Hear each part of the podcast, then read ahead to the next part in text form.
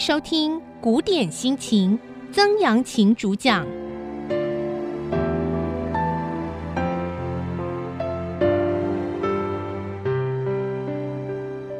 您所收听的节目是《古典心情》，轻松读文学，我是曾阳晴哈。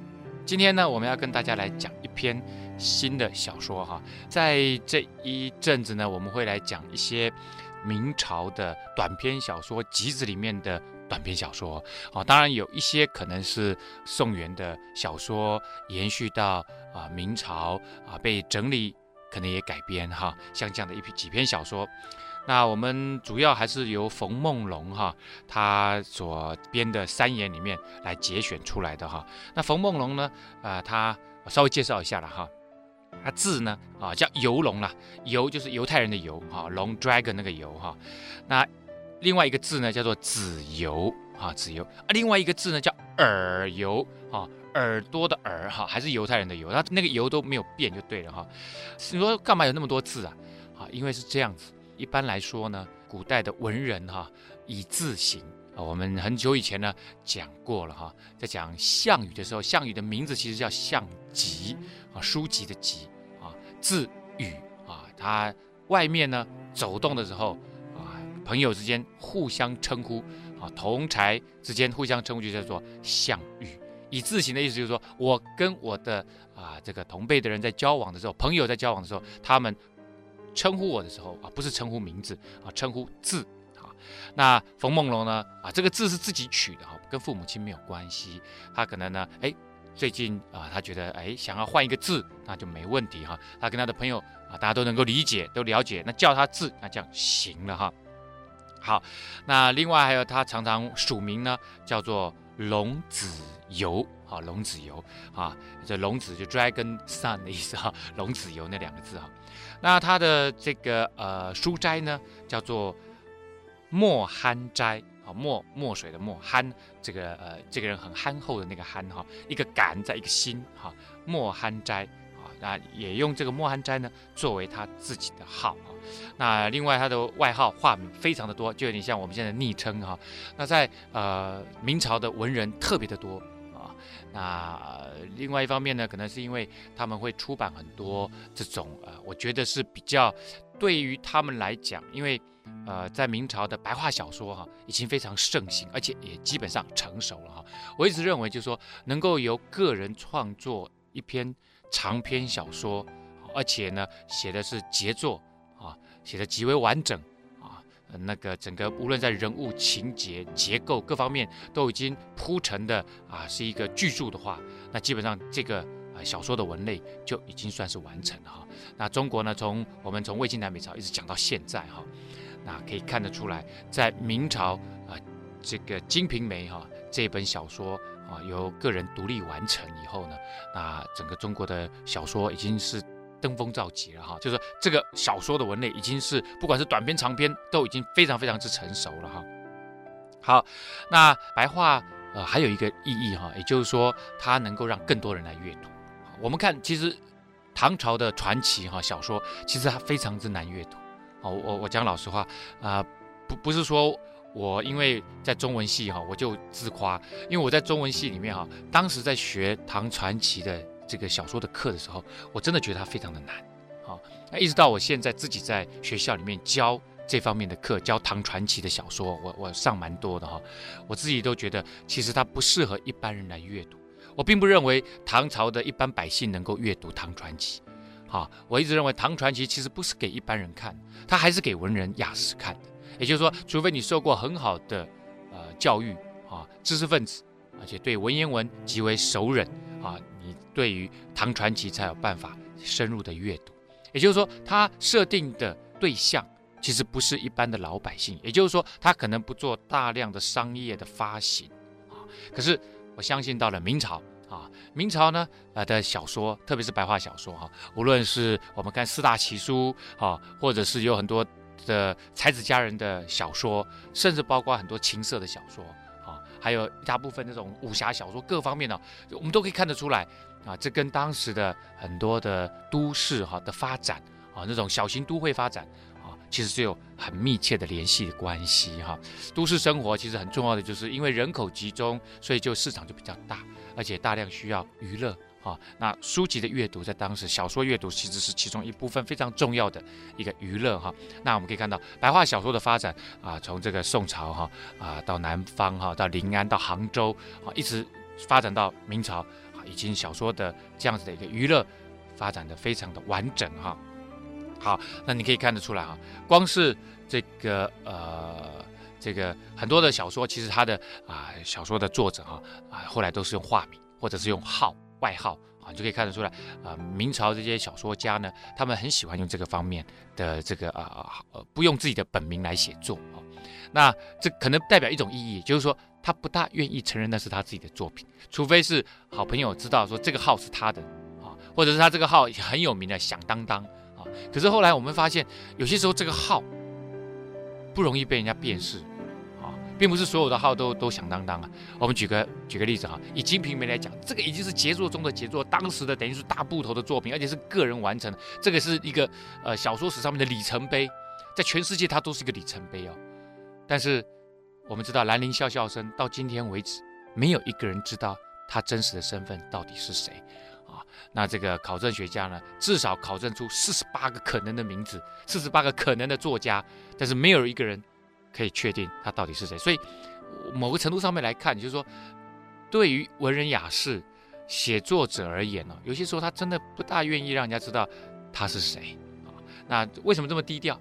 我也不知道，可能他不以这个作品为荣吗？我我我我我确实是并不容易理解的哈。好，那我们再稍微讲一下，冯梦龙他是苏州人哈。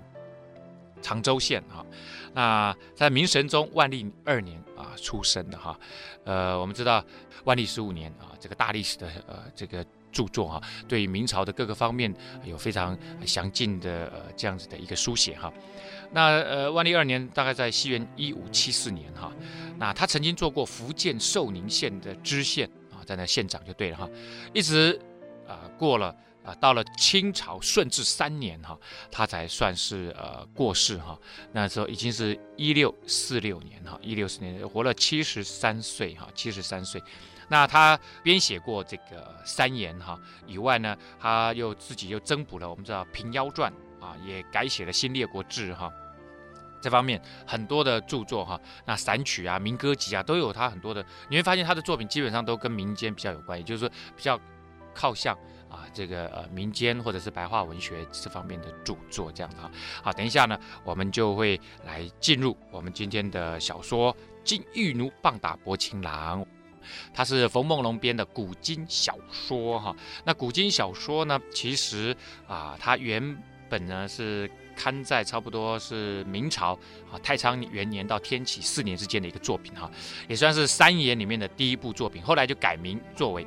御世名言哈，呃，如果你去这个呃很多这种啊、呃、比较老的书店里面哈，啊、像呃重庆南路台北重庆南路的老书店里面，它有很多这种重刊的这些啊、呃、小说，《御世名言》就其中一本哈。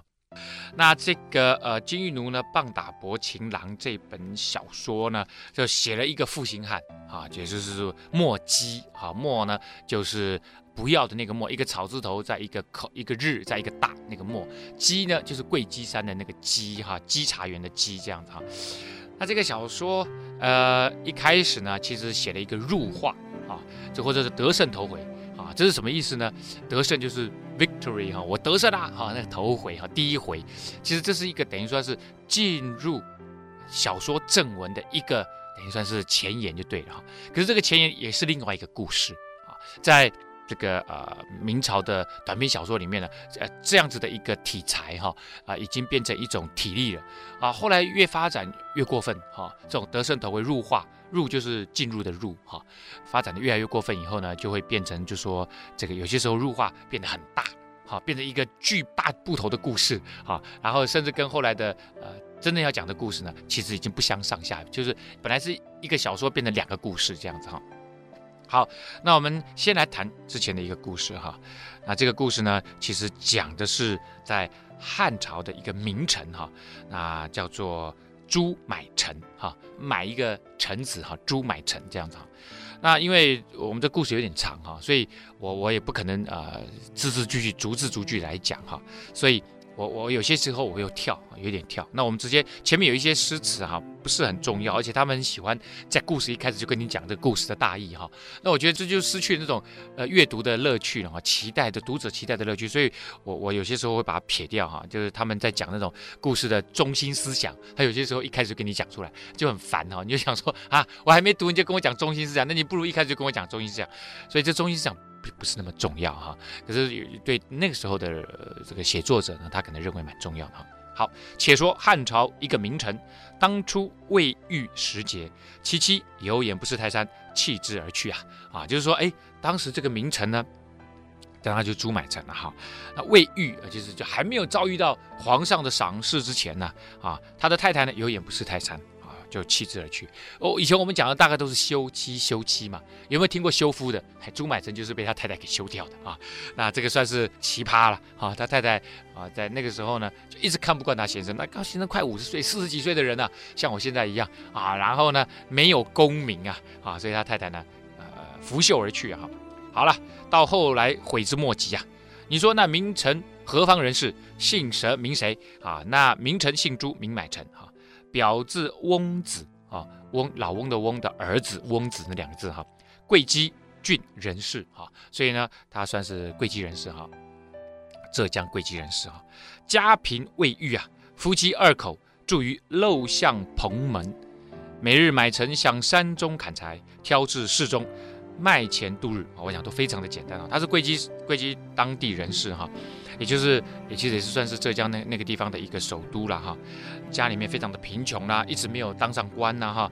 呃，夫妻两个人呢就住在陋巷啊，蓬门啊，蓬门就是用这个啊荆棘啊这种灌木啊编一编就当做门哈，所以也也就是说已经穷到连一个真正的木板门都没有了。每日呢，朱买臣他就去砍柴啊，然后挑到市场上去卖哈。信好读书，手不释卷。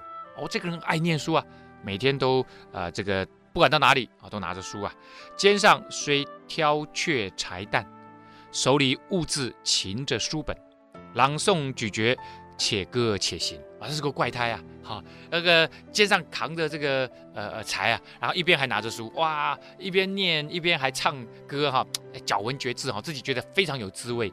这个人就真的喜欢念书了啊！他他其实也不管别人的看法。啊，我虽然是卖柴的，哎，谁说卖柴不能看书？开玩笑啊！你说在市场上，我这个卖猪肉的、卖鱼的啊，湿湿哒哒的，我也可以念书啊。只不过那个书上就很臭啊，都是鱼腥味或者是猪肉味。OK，可是柴没有问题啊啊！世人听惯了，但闻读书之声，便知买臣挑柴担来了啊。可怜他是个儒生，都与他买。更兼买臣不争价钱，凭人估值啊，所以他的柴比别人更容易出脱啊。好了，大家听惯了，只要一听到哎，念书声朗朗的念读书声呢，就知道说，哎呀，那个卖柴的朱买臣又来了，所以大家就会去跟他买。那这边说可怜他是个书生啊，也就是说，不是说大家可怜他了，大家同情他啊，同情他说，哎呀，一个书生。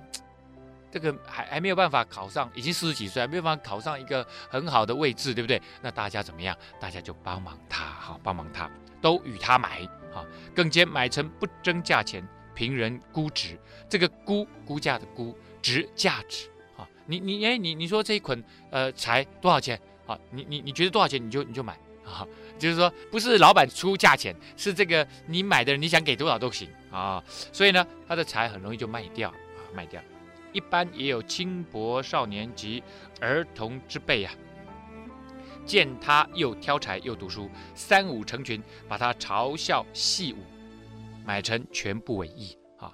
这个一般就是照例啊，哈，照例呢也有一些青少年啊，哈，小朋友啊，啊，这些爱爱爱开玩笑的啊，爱捣蛋的恶作剧的人，哦，看到这个人又挑柴又读书的好玩呐，啊，三五成群呢，就常常欺负他。这欺负他，朱买臣也不以为意，这也就算了嘛。就是你欺负我，你骂我，我觉得无所谓啊，当做耳边风，这是没有关系。可是有一个人在乎，这个人是谁？就是他太太。一日，其妻出门汲水，见群儿随着买成柴担，拍手共笑，深以为耻。哦，这个就麻烦了。他太太呢，出门怎么样？挑水，汲水呢，就是到井里面哈去挑水。啊。那一般来讲，以前没有自来水系统，所以呢，住在河边啊，住在溪边，挑水啊，各方面都比较方便。要不然就是最好在都市里面的话，一定要有井水啊。所以他太太就出门就打水了，就看到很多人在嘲笑他的呃先生，哇，深以为耻。我的先生怎么这样被人家嘲笑？他先生不在乎啊，又又没有少一块肉，啊觉得 OK 啊。可是他太太受不了，买成卖成卖柴回家。琪琪劝道：“你要读书，便修卖柴；要卖柴，便修读书。许大年纪不吃不颠，却做出特般行径，被儿童笑话，岂不羞死啊？”啊，大家听得懂吗？哈，你要读书就不要卖柴，要卖柴就不要读书，你就专一做一件事情。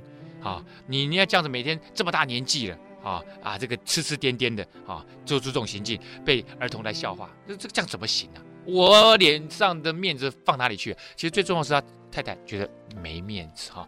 朱买臣就回答他太太，啊，他就说了：我卖柴以救贫贱，读书以取富贵，各不相妨，由他笑话便了。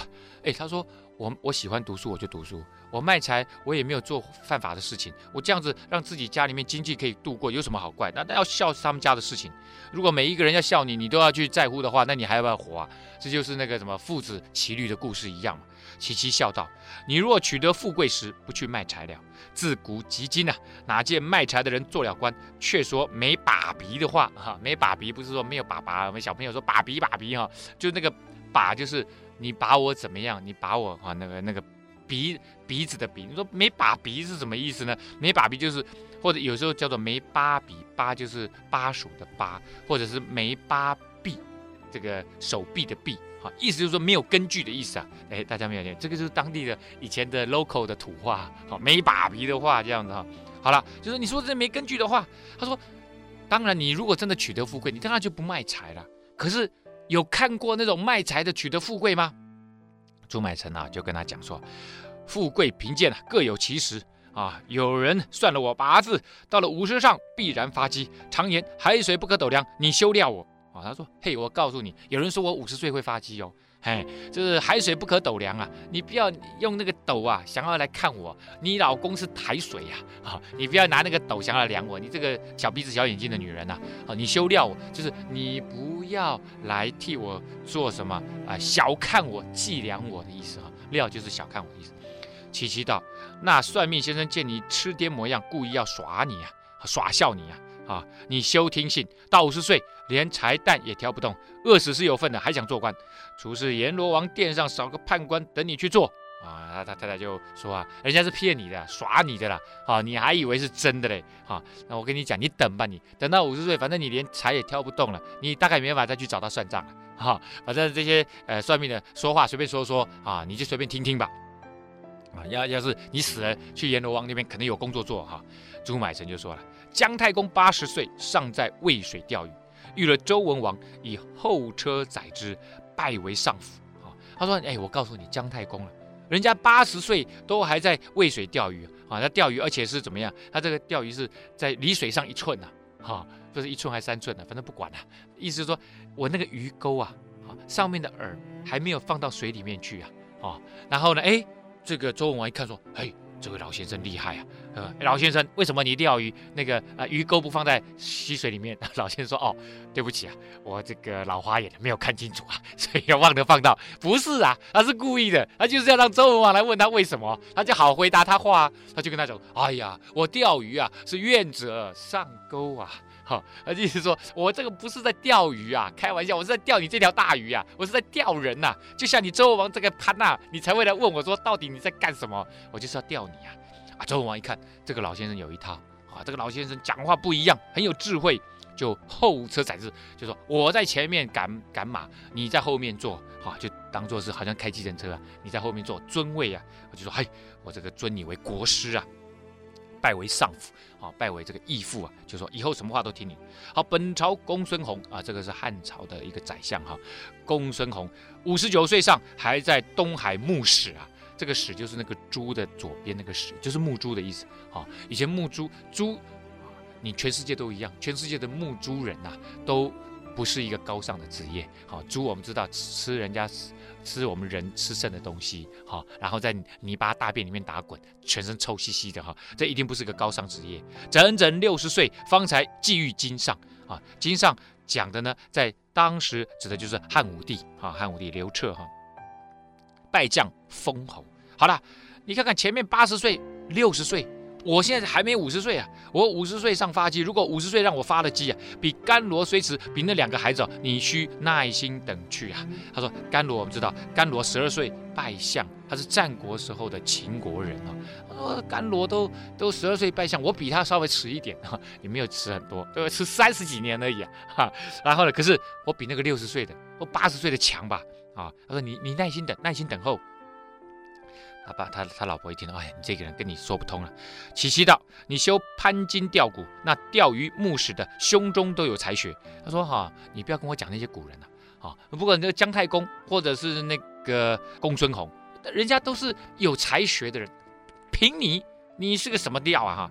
你如今读这几句死书，便读到一百岁，也只是这副嘴脸，有啥出息啊？他说你呢？啊，你就是读到一百岁也也也我我我出团了哈，晦气，做了你老婆。你被儿童耻笑，连我连连累我也没脸皮啊！我我刚讲，他太太其实最在乎的是他的面子问题啊。他说你被小朋友耻笑，连我都没面子。哎呦，拜托，他们家这么穷了，还要什么面子哦？而尊严很重要，人你会发现，人终其一生都在为这个呃呃自己的尊严在挣扎着。哈，你不听我言，抛却书本，我绝不跟你终身。个人各走各路，休得两相耽误了。他就说好，如果今天你不做一个选择，你要不就好好读书，要不就把读书本给丢了，好好卖财。如果你今天不听我的话，我们两个啊，你过你的阳关道，我走我的独木桥，我们两个分手吧。啊，哎，这个第一次听到太太把先生休了啊，在中国的小说里面，哇，汉朝就有，这当然不是了，这当然是这个呃呃明代的人哦，故意去这样子去写汉朝的朱买臣的这样子小说。朱买臣就说了：“我今年四十三岁了，再七年便是五十啊，前长后短，你就等待也不多时。前长后短什么？前面已经你都已经跟了我了，可能十十五六岁就在一起，你都等了快三十年了，对，对前长，接下来只要等七年就够了。只特薄情，舍我而去，后来需要懊悔。他说了，你不要这么薄情嘛。”哦，就跟我在一起嘛。这也许你再等个七年呢？啊，啊，这七年如果这个潜力股哦，这绩优股真的没有往上升，哈、哦，变成是一个这个芭乐股，你再走嘛。你为什么不多等一下？那为什么那么薄情呢？小心你后来会后悔哦。启西道，世上少什么呃挑柴担的汉子啊？懊悔什么来？他说哦，这个要卖柴的人多的是啊。啊、我要找这种跟跟你一样货色的多的是，又为什么好后悔的？啊、所以他太太认定了你这个人。不可能再有发迹了。的确，到了四十几岁，这个中年啊、这个要转业确实困难。所以他太太基本上应该是人力银行出来的，哈、哦，觉得他不可能再有什么呃机会了啦，哈、我若再守你七年，连我这骨头也不知饿死于何地了。我说，如果我再陪你七年，我这个把老骨头都没没没得混了。你倒放我出门做个方便，活了我这条性命啊、所以他太太呢讲明白了，就是要离婚两个字，哈、这个没有。二话好说，所以呢，朱买臣没办法。买臣见其妻决意要去，留他不住，叹口气道：“爸，爸，只愿你嫁的丈夫啊，强似朱买臣的便好。”他说：“算了，算了，算了，你要走就走。不过呢，希望你嫁的丈夫要比朱买臣还要强一点。”哈，这个他老婆听了当然是非常生气，比你强太容易了吧？他太太就说了：“好歹强是一分儿，哈，他说至少会比你强一点点，好，强一分就好了。”于是两个人就离婚了啊！